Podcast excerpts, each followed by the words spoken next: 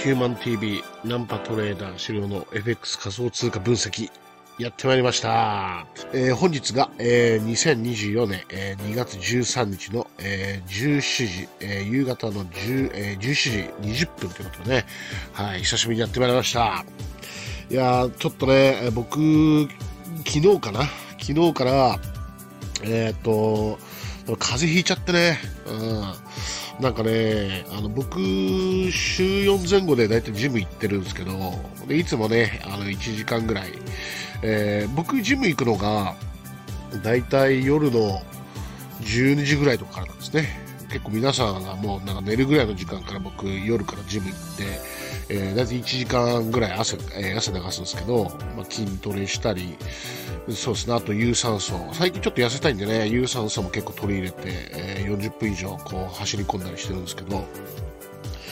まあね、もうなんかおっさんなのか、なんかその僕ジム終わった後って、結構その、あのー普通プロテインとかね、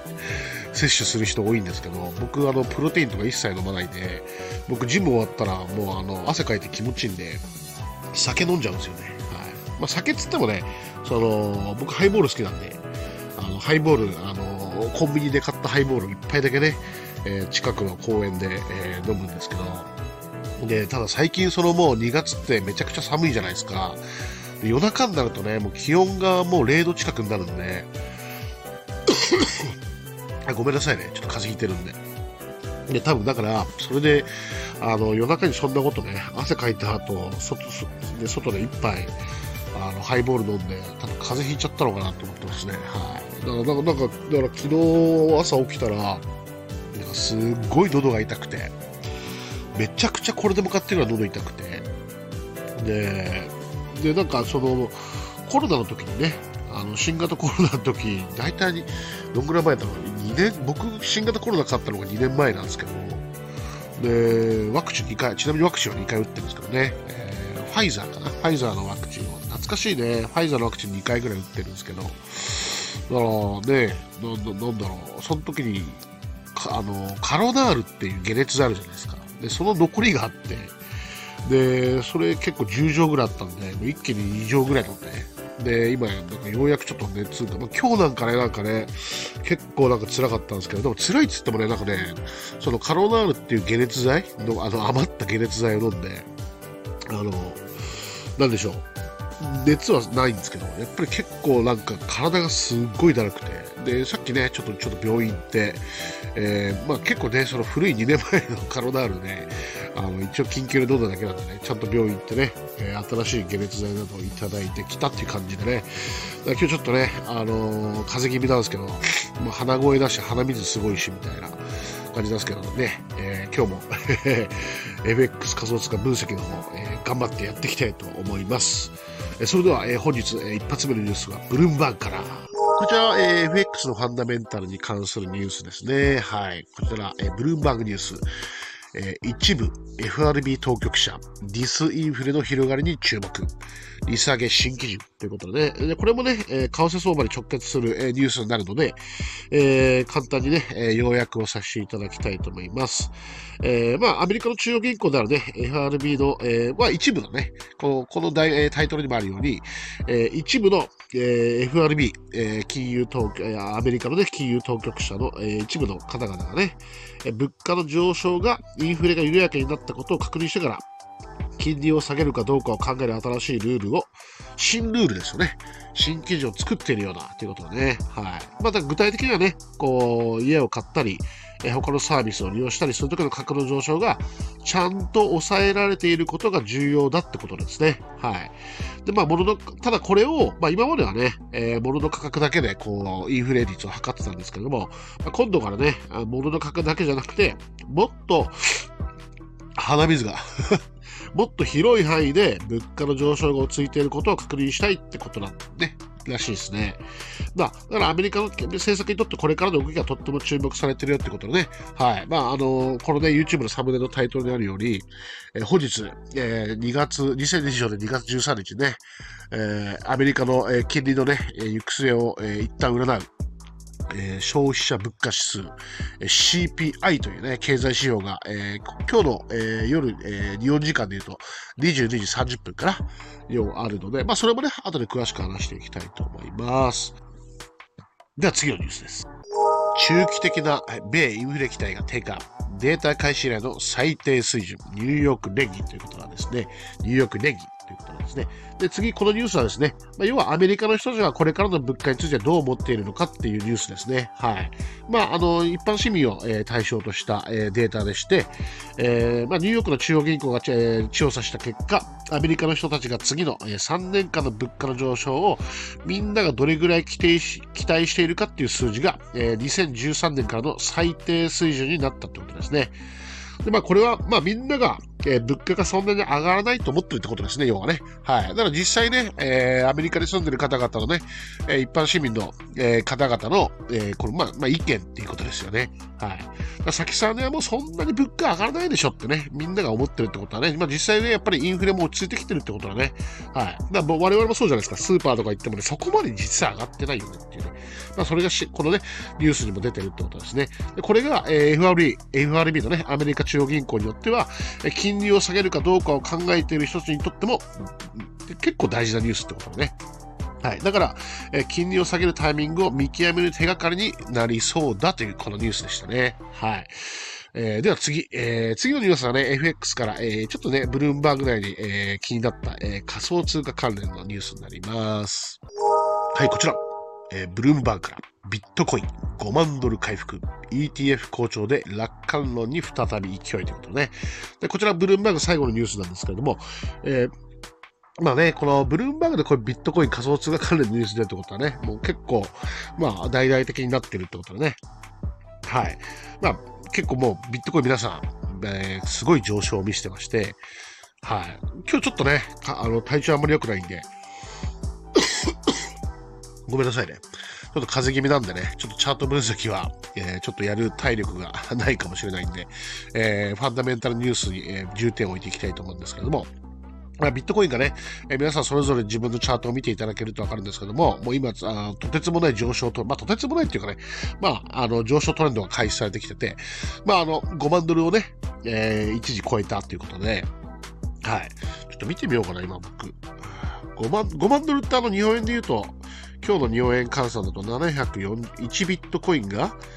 えー、740万ぐらいですかね。はい、5万ドルっていうと。あ、5万ドル今、えー、今日現在の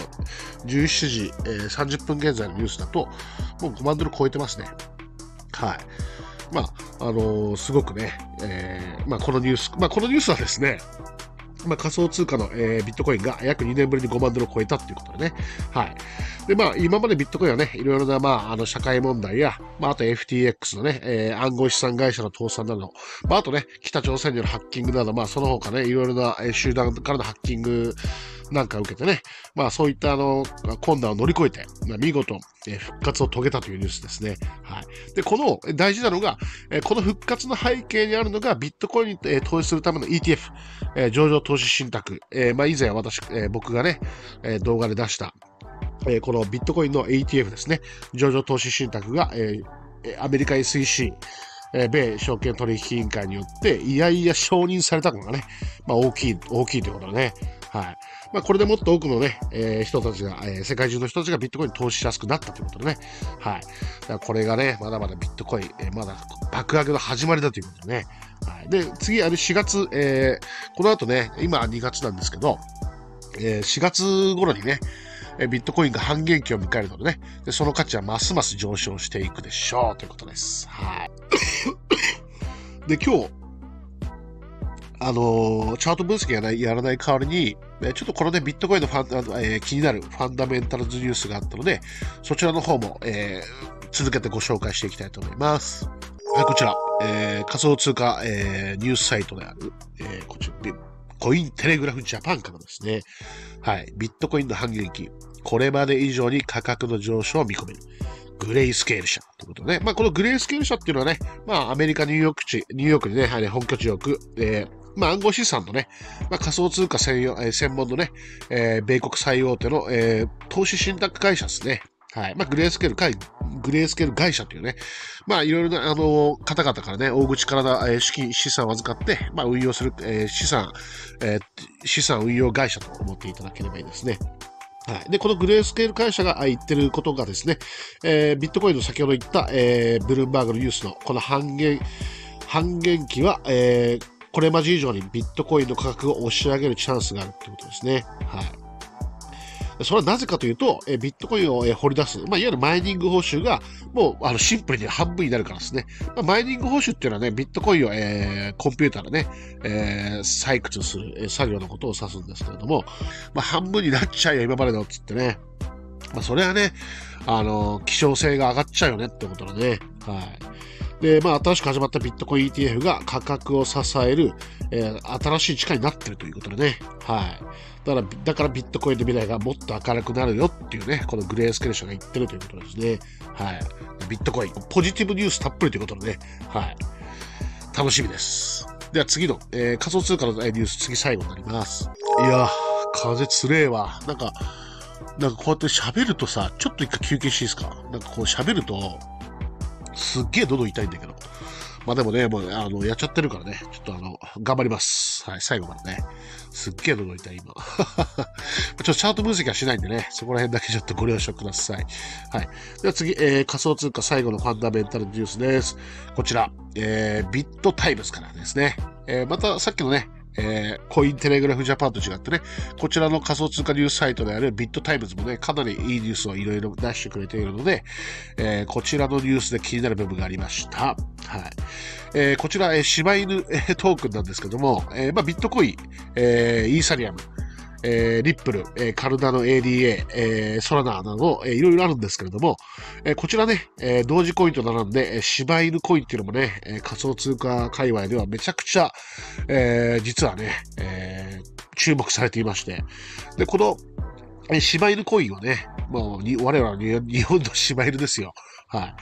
で、こちらちょっと大事なんでね、このニュースもしっかりと読み上げさせていただきます。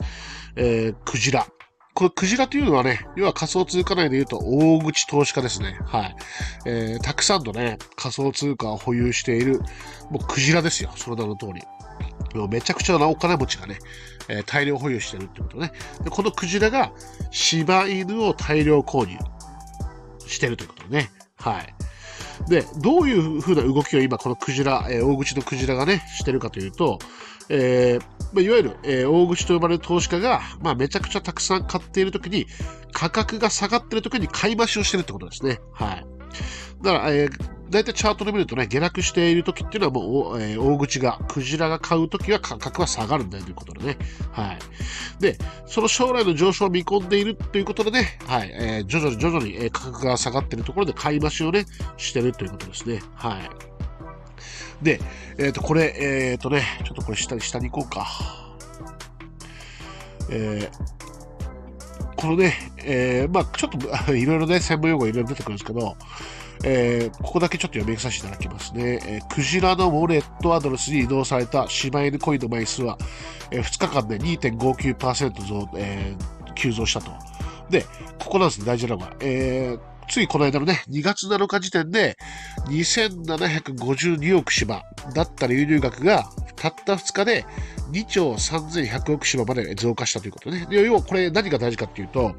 えー、他のね、えー、クジラさんのウォレットから柴犬のウォレットに、まあ、柴犬コインに、えー、これだけのね、大量のお金がね、流れてきたということでね。はい。ということで、まあ、し、えー、柴犬はね、今後、えー、このね、先ほどのビットコインのね、半減期に合わせて一気に、えー、この数ヶ月以内で上昇してくるんではないかということですね。はい。という、ちょっと気になるニュースでした。はい。では、それでは次にですね、えー、今日チャート分析しない代わりに、えー、FX のですね、この対局分析をしていきたいと思います。はい。じゃあ、えー、こちらですね。はい。えー、まず、えー、前回もね、え、こちら見させていただいた、えー、岡三証券さんの、えー、経済指標データなんですけれども、えー、今日ね、2024年2月13日火曜日に、はい、えー、まずね、えー、前哨、えー、アメリカの利下げの前哨戦となるね、はい、ここ大事な、えー、消費者物価指数 CPI です。はい。まあ CPI っていうのは簡単に言えばね、まあアメリカのね、インフレ率の指標を測るものなので、ごめんなさいね。もう鼻声だし、も咳もあるし、喉痛いしね、すいませんね。はい。まあでも最後まで頑張ります。はい。えー、このね、消費者物価指数のね、ここ、岡さん証券さんにいろいろあると思うんですけど、この中でもね、えー、最も大事なのが、前月比よりも、前年比をね、見ていただけるといいです。で、このね、えー、コア、えー、コアももちろん大事なんですけど、この純粋なね、あの消費者物価指数 CPI 前年比を見ていただくと、えー、このね、予想値、えー、2.9、え3.4、えー、前回ね、3.4%だったんですけども、前年比が。で、まあ、えー、ブルームバーグエコノミストなどね、様々な人がもう3%今回下回る2.9、予想値2.9になるだろうとされていて、で今日ね、今夜22時30分に発表されるこれが、えー、今日チャート分析はしないんですけど、えー、2.9、本当に2.9だったり、えー、3秒3%を下回るかどうかがね、めちゃくちゃ今回重要なんで、で本当に2.9、まあ、もしくはね、2.8、2.7と、この予想値をね、えー、大きく、えー、下回ってくる結果になれば、えー、ドル円はね、えーまあ、ドルはもう売られていく方向、まああれねえー、金利は利下げの方向、対局で見ると、金利は利下げの方向にね、ますます傾いていくということでね、でこの対局なんですけれども、えーとまあ、こういう経済指標からもね、まあ、あの読み取れるんですけれどもちょっと、新しいツールを、えー、お見せしたいと思います。はい、こちら。えー、CME の、えー、こちら、フェットウォッチツールですね。まあ、フェドウォッチですね、通称。で、こちらは何のツールかっていうと、まあ、こちらはね、あの、日本のサイトではなく、えー、アメリ、えー、英語の、えー、英語サイトになるんですけども、まあ、英語サイトなんでね、このね、一番上のトップ、トップ画面だけでね、えー、CMA のフェドウォッチツールってちゃんと書いてあってね、はい。で、あの、グラフをね、こう、ちょっとあの、ラジオで聞いてる方はすいませんね、YouTube に切り替えていただければと思います。このフェドウォッチツールっていうのは何かっていうと、まあ、簡単に言うと、え世界中のね、え大口投資家たちの、えー、アメリカの今後のね、金利動向の予測値をグラフ化、チャート化したものになります。はい。で、えっ、ー、と、もう、そうそうね、だからさっきトップがね、日本語だったんで、もうこのね、グラフはね、もう全部この英語になってるんですけどね。まあ、なんちゃら難しいことはないんでね。で、まあ、えー、このね、カレントっていうのがね、ターゲットレート、えー、プレ僕、英語あんま得意じゃないんでね。まあ、このターゲットレートっていうのは、えー、次のね、えー、2024年アメリカの中央銀行の会合に合わせてね、2024年3月の会合に合わせて、アメリカの中央銀行がどれぐらい利下げをするのかというね、大口の予測値を表してますね。はい。で今、えー、現状が5.25から5、えー、550の、えー、アメリカの金利水準なんですけども、据え置くよと、据え置くよと言ってる大口が、まあ、大半86.5%今日現在でいるということでね、いやいや、でも、えアメリカの金利はね、2020年3月の会合では、で0.25%、えー、0.25ポイント、金利を引き下げるんじゃねえかっていうのが13%、えー、介在しているということですね、大口の中でも。はい。というのがこのね、大きな簡単な見方なんです。まあ、この金利、金利モニターですね。アメリカ中央銀行の金利モニターの見方なんですけれども、えさらにちょっと深掘ることができまして、このプレビオス、なんでこれプレビオスっていうのかなまあ、まあいいや。ちょっとね、英語苦手なんですいませんね。はい。で、こちらをさらにね、え、深く、え、先、先々の見通しね、え、先1年間の見通しを示したグラフがありまして、で、こちら。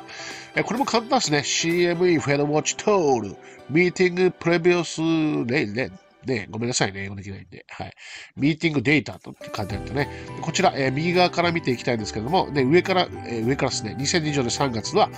えー、大口が先ほど言った84%、この水色のね、はい、フェドウォッチ見るときは、このね、プレビオスの中のデータを見るときは、この水色のね、グラフをしっかり見ていただければいいんで、で、これが対局、えー、大口、世界中のお金持ちのね、えー、大口が思っている、えー、今後のね、えー、ドル円チャートにも反映されるアメリカの金利の対局を表していますね。はい。だ2020年3月は金利を据え置きするんじゃないかと。いうことですね。で、ここ、次ですね、大事なのが、2020年5月の会合からは、えー、金利をね、0.25ポイント下げてくるよっていうのがね、今もう拮抗してますね。はい。えー、今2020年3月、えー、据え置きか、それとも0.25ポイント下げるかといったら、えー、据え置きがね、84%に対して、2020年5月1日が、えー、1個ね、左にずれて、えー、0.25%のね、えー、利下げを織り込んでいるのが、48対44で、えー、今現在利下げがもう、えー、どんどんどんどん、えー、大口たちのね、間でも、えー、予測されてきているということで、で、これさらにね、えー、どんどんどんどん、えー、このね、え、6月、7月、9月、11月とね、FOMC 会合などと合わせて、もうどんどん水色がどんどんどんどんどん下がってきてるってことは、やっぱ対局はね、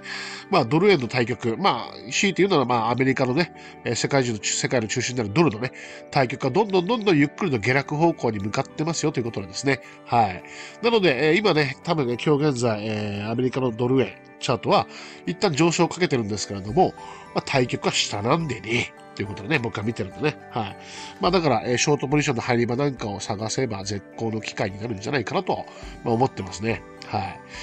という形で、はい、えー、今回ね、ちょっとね、風つらがって、ちょっと辛いんでね、もうちょっとチャート分析とかする、えー、ちょっと気力がないんですけど、えめちゃくちゃ喉痛えわ、マジで。はい。まあ、こんな感じでね、ちょっとね、えー、久しぶりの、えー、FX 仮想通貨分析をさせていただきました。はい。ちょっと、えー、これからね、まあ、またちょっとそろそろお薬飲む時間だね。そろそろカロナールでまた飲んで、ちょっとこう、ご飯た、ご飯食べてからね、ちゃんとあの、お薬飲むとご飯食べてからね、これから、えー、ね、ご飯食べて、えー、お薬飲んで、ちょっと僕も寝ます。はい。えー、じゃそれでは皆様、今日ね、こんな感じで、こんなね、風でぐでぐでな、ぐでぐででしたけど、えー、今回もありがとうございました。また次回、それでは良いトレードライフを。グッドラック